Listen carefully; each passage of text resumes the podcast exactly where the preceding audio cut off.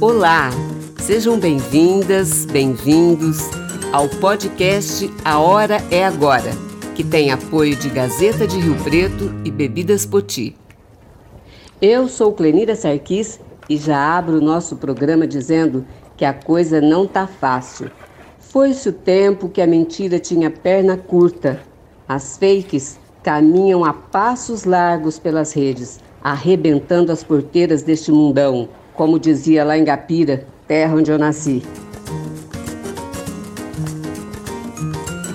O presidente Jair deposita flores no túmulo do soldado comunista e não deixa cair uma lágrima pelos mais de 600 mil mortos.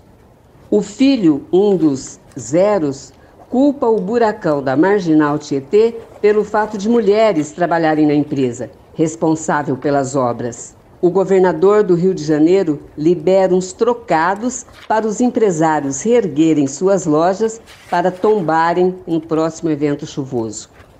O companheiro Lula promete abrasileirar a Petrobras.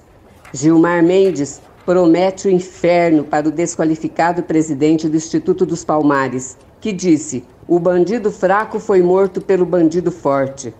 As Forças Armadas se arvoram o direito de colocar dúvidas nas urnas eleitorais. Enquanto isso, Biden e Putin disputam o cospe aqui se for homem. No Brasil, nem direita nem esquerda, a salada está na mesa. Acordos, conchavos, alianças com Deus e o diabo. Desculpe. Tenho certeza que Deus não está nesse embrólio.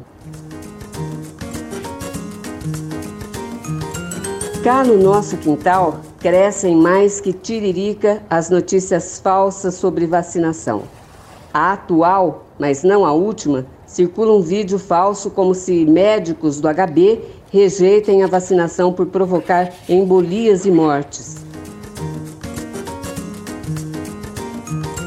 O secretário da Saúde de Rio Preto, médico Aldenis Borim, concede entrevista à Sociedade Paulista de Medicina e desabafa, abre aspas, o negacionismo é ignorância científica. Ao negar ser vacinado, estou prejudicando pessoas que convivem comigo. Agora, negar uma criança que não tem poder de decisão o direito de ser imunizada é crime. Fecha aspas.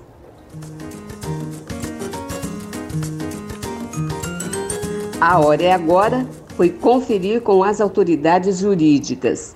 E, bom, tirem suas conclusões. Evandro Pelarim, juiz de direito, titular da Vara da Infância e Juventude de São José do Rio Preto, juiz coordenador do Departamento de Execuções Criminais da 8 Região Administrativa de São Paulo e juiz dos colégios recursais das circunscrições judiciárias de Fernandópolis, Jales e São José do Rio Preto. Olá, Clenira. Sobre as suas questões a respeito da vacinação, o que está ao nosso alcance, ao alcance da vara da infância e da juventude, é o cumprimento da lei, é observar o estrito cumprimento da lei. Sobre esse aspecto, e é nele que nós nos fixamos, o Estatuto da Criança e do Adolescente, no artigo 14, diz que a vacinação para as crianças é obrigatória após a recomendação da Anvisa, né, da, da autoridade sanitária, que é a Anvisa. Então, nós ficamos limitados a esse aspecto. E é evidente que essa obrigação não é cobrada das crianças, mas daqueles que são por elas responsáveis. É essa é, a nossa missão, portanto. Né? É evidente que a campanha vacinal não, não é do judiciário, não cabe ao judiciário fazer essa administração, e sim ao Poder Executivo. Né? A lei, a própria lei que regula a questão da Covid, que está toda a questão da Covid, uma lei aprovada no Congresso Nacional, é, sancionada pelo presidente da República, ela diz que a responsabilidade é, está diluída nas três esferas, no federal, estadual e na, e na esfera municipal.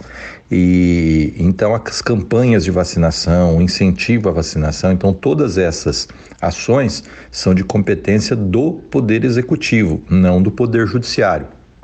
E é evidente também que não cabe ao Poder Judiciário entrar nos embates como podemos dizer, é, é, é, políticos da questão. Né? Não nos cabe é, responder a, a, questões que, embora grande parte da sociedade possa reputar quer positiva ou negativa no aspecto político, não cabe a nós do judiciário entrar nessa, nessa celeuma. O que cabe a nós, repito mais uma vez, é, é, é cumprir o que está na lei. É evidente que nós temos que dar o espaço, e é assim que está na lei, para que o próprio Poder Executivo faça a, a vacinação, as campanhas de a, a campanha de vacinação, e só depois, então, de algum tempo, nós vamos então cobrar das escolas a, as listas daqueles que não estão vacinados, né? Vamos perguntar aos pais o porquê, né? E e então essa é a nossa tarefa, né? E é o nosso limite também, é o limite da lei, tá bom? Então, sobre as questões que você é, demanda é, para que eu responda, são essas as respostas possíveis e, evidentemente, são limitadas né, pela própria atuação do Judiciário ao espectro, né, ao aspecto ou âmbito é, da lei.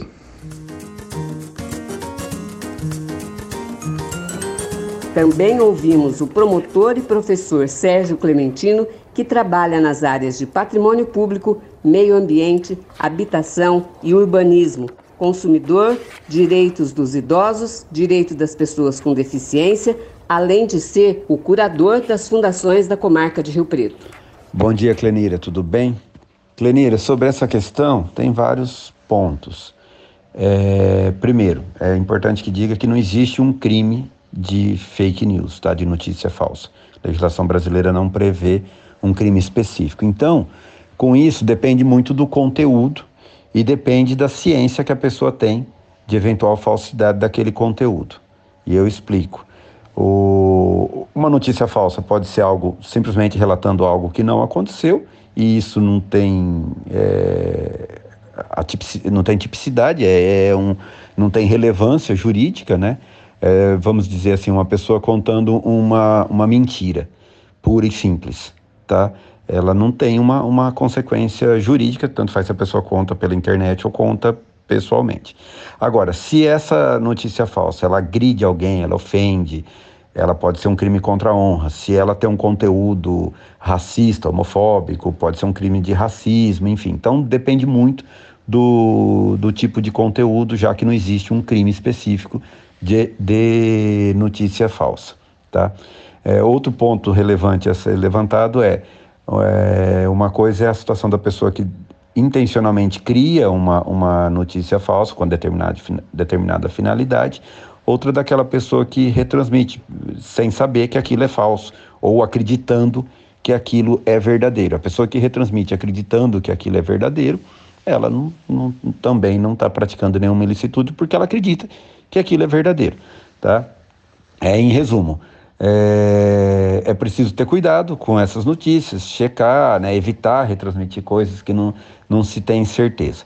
Finalmente, com relação à vacinação infantil, a pessoa que, que faz uma afirmação sem saber que aquilo é falso é uma coisa. A pessoa que faz uma campanha contra a vacinação, aí ela está cometendo uma ilegalidade é, tentando obrigar ou convencer pessoas a não se vacinar por, por mero, ideo, mera ideologia tal, isso ela está cometendo uma ilegalidade. Diferente é a pessoa que simplesmente acredita num ponto de vista e defende seu ponto de vista. Né? Então é, é preciso separar caso a caso onde incide, onde pode incidir alguma ilegalidade.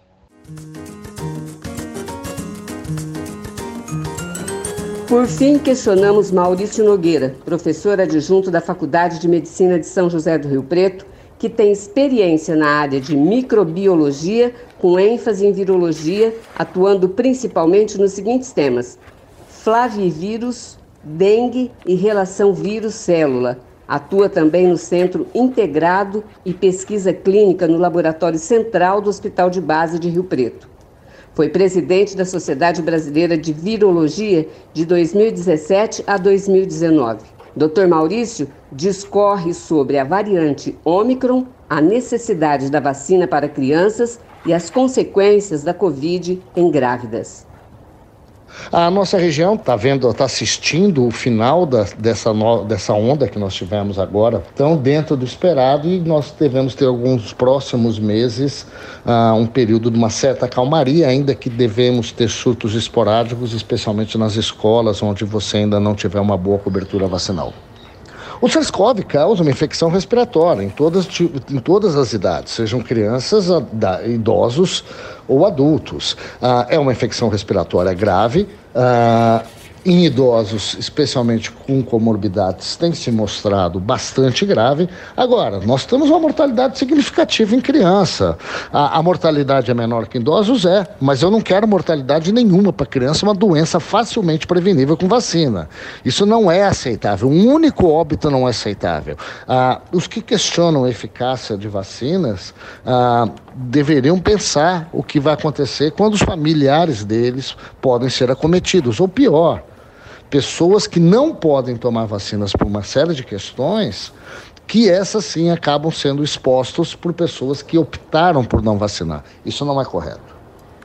Ah, sobre ah, doses de reforço, seja a terceira ou seja a quarta dose, tem sido mostrado muito claro a, a necessidade de doses de reforço da terceira dose, ah, principalmente em relação à variante Ômicron, ela se mostrou uh, eficaz e tem dados significativos ainda sobre uma eventual quarta dose a grupos especiais, especialmente a imunossuprimidos ou pessoas com câncer. Em relação à população geral, realmente ah, nós não temos estudos bem definidos. Eu acho que é uma temeridade ficar falando de quarta dose quando ainda tem um grande número de pessoas que ainda não tomaram a terceira. Nós temos que continuar insistindo nas vacinações da terceira dose para a população necessária e, principalmente, insisto, vacinar as crianças a vacinação de crianças é, é, é, pacífico. As crianças devem ser vacinadas.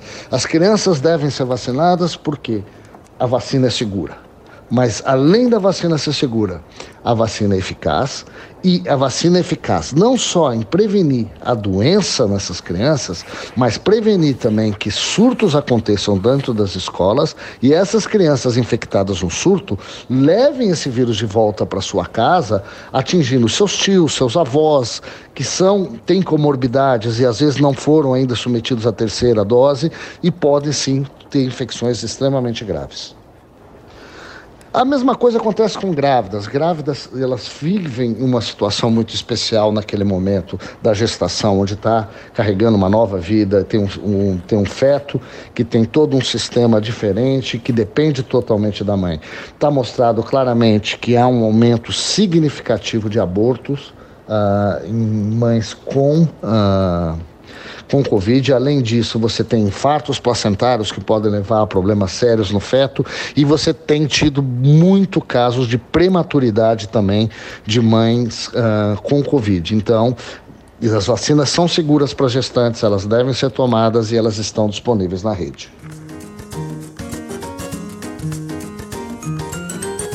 Para terminarmos, apelo aos ouvintes para, antes de acreditar, Antes de disseminar notícias, consulte os vários canais de checagem, seja Folha de São Paulo, G1, Globo, Revista Piauí, que caia o machado da informação sobre as pernas da mentira.